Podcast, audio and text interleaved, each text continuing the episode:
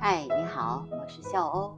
今天是冬至，冬至呢是白昼最短、黑夜最长的一天。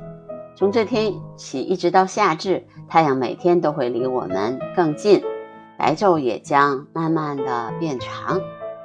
冬至呢不仅仅是最古老的节气，也曾经是最隆重的节日，一直有“冬至大如年”这样的说法。对于冬至节气的规格，每个朝代。各个地区说法各有不同。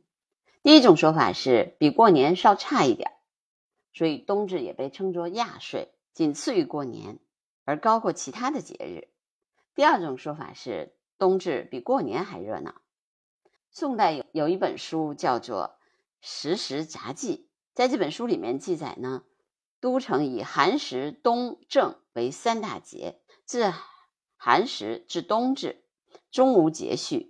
故人间多相问疑，至现节或财力不济，故谚云：“肥冬寿年。”这句话翻译成白话文就是说，在宋代一年当中最重要的节日分别是寒食、冬至和过年。那么，为什么冬至最隆重呢？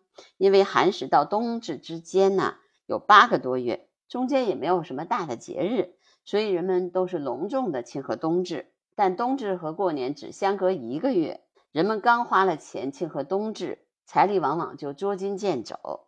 过年反而说过得节俭，所以有这个“肥冬瘦年”这样的一个说法。在周朝的时候，冬至是被当作新年庆贺的。周公忌旦，立竿撤影，将日影最长的冬至日定为新年的开始。这个习俗呢，从周朝一直到秦朝。延续了差不多八百多年，一直到汉武帝实行夏历，将正月定为现在的月份，才有了专门的冬至节。啊，还有一个可以跟大家分享的，就是说，西方最重要的圣诞节呢，其实也是起源于冬至。原本是太阳神密特拉的生日，本意同样是庆贺太阳的回归。所以在近代的中国，《申报》等本土媒体也曾经用阳冬至来称呼圣诞。为了纪念这个特殊的日子，历代王朝的帝王都会举行盛大的祭天祭神的仪式，官府将举行贺冬之仪。那么社会上就流行拜冬。到唐宋年间的时候呢，冬至这一天放的假最长，有七天的时间。唐宋的时候，公共假期大多数都跟节气有关系，立春、立夏、立秋、立冬各放假一天。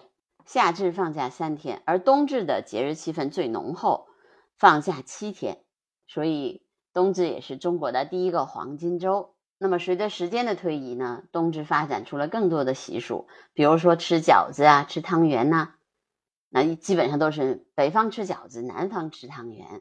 古代的时候，因为天气寒冷，两耳生冻疮，张仲景曾经在冬至的时候为百姓分发驱寒焦耳汤来来治疗冻疮。所以一开始的饺子是羊肉馅的，因为它一开始是药，就是说用面皮包裹，用羊肉和驱寒的药材做馅的药膳是饺子的前身，所以冬至吃饺子的习俗由此就流传了下来。那么当然，爱吃甜食的南方呢，人们这个时候是吃汤圆的。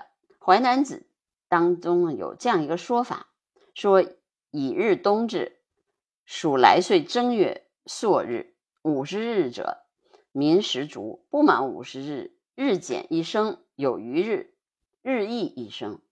这句话的意思呢，翻译成呃现代文就是说，如果想知道来年的年景好不好，就从冬至这天开始数，数到正月初一，如果有五十天，老百姓的粮食问题就不发愁；如果不到五十天，那么每差一天粮食就少一升。如果超过五十天，那么每超一天粮食就会多一升。因为今年属于春节比较早的，应该不到一个月，所以我觉得那年景如何，我们也还要再看一看。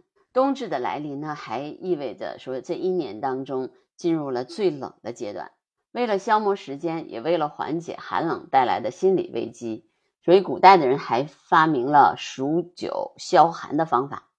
那么也有不同的数九歌。还有这个九九消寒图，有一种消寒图呢，就是画一只梅树的树干，那么画九十九个梅花，过一天呢就就把这个梅花涂涂成颜色，等都涂完了以后，那么春天就来了。古代的人认为冬至这一天有三至，一个是阴极之至，一个是阳气始至，三者是日行难至。那么翻译成这个现代文就是说，呃，冬至有三层的含义。第一个就是阴极之至，就阴气最盛的时候；第二个是阳气始至，那么阳气萌生的开始；第三个是日行难至，那么阳光直射点最难的时候。二零二二年的冬至节气从今天十二月二十二号一直延续到二零二三年的一月五号，涵盖了蚯蚓节。米角节、水泉洞三个物候。冬至的一候，蚯蚓节。冬至的第一个五天，蚯蚓在泥土里蜷缩着身体。作为变温动物，蚯蚓的体温会随着环境温度的变化而变化。外界温度不仅影响蚯蚓的体温和活动情况，还会改变它新陈代谢和生长繁殖的速度。一般来说，蚯蚓喜欢高一点的温度，它的活动温度在五到。三十度之间，最适合的温度范围是二十到二十七度。低于八度或者高于三十二度的时候，就停止生长发育。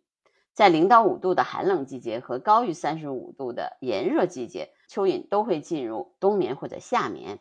要是天气再严酷一些，比如零度以下或者四十度以上，蚯蚓就活不成了。那么滴水成冰的冬天呢？蚯蚓会钻进泥土，寻找适宜生存、有一定温度的地层。一般大中型的蚯蚓多深入地下穴居，小型的蚯蚓多群体聚集，抱团取暖。随着天气越来越冷，蚯蚓变得越来越迟钝，直到萎缩的进入休眠期。等到来年春天暖和起来的时候，它们会重新苏醒，并且在气温上升到八到十度的时候，爬到地面上面活动。蚯蚓不仅对温度变化敏感，也受到湿度的影响。不同种类的蚯蚓适宜的湿度水平不尽相同，但是土壤水分过多或者过少都不利于蚯蚓的生命活动。农历十一月也被称为畅月。关于畅月呢，有两种说法。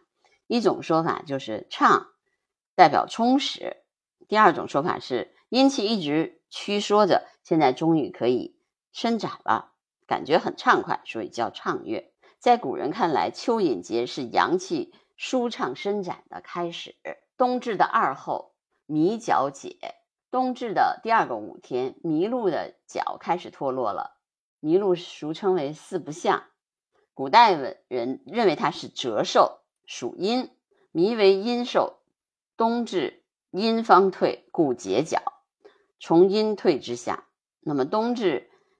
阳气开始生长的时候呢，麋鹿感到这个阳气萌发，所以麋角就脱落了。但是其实古人呢就一直在印证，到底这个麋鹿的角会不会脱落？所以乾隆皇帝还专门派人到南海之公园来看看这个麋鹿的角是否脱落。当他发现这个麋鹿的角脱落之后，他还说了一句话：“天下之理不易穷，而物不易格，有如是乎？”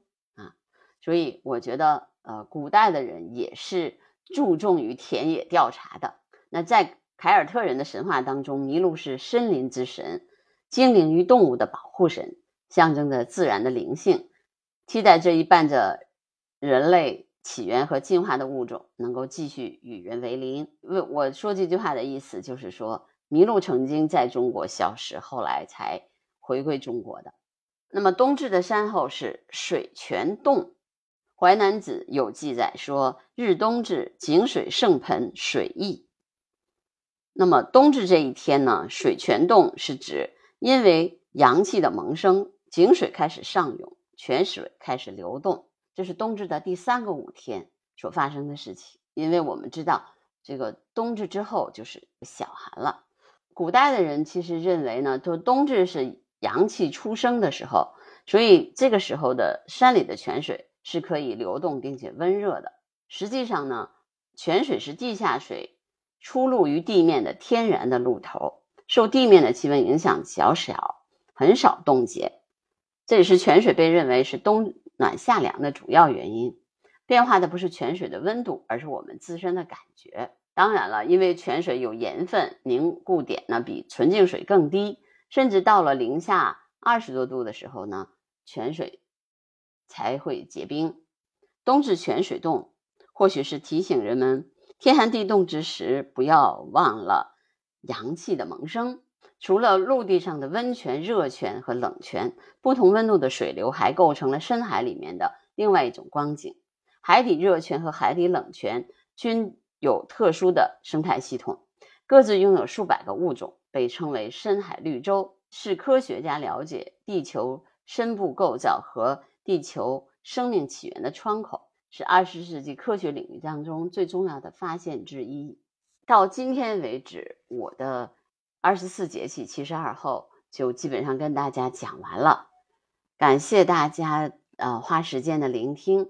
也感谢那些写出这些文章、成为我讲述资料的人，比如说澎湃新闻的李卫老师，还有就是宋英杰老师的《故宫之时节》，这些文章都给我提供了非常丰富的文字资料。我呢会把二十四节气七十二候单独做个专辑，呃，希望大家喜欢。好，那我今天的播客就到这儿，拜拜。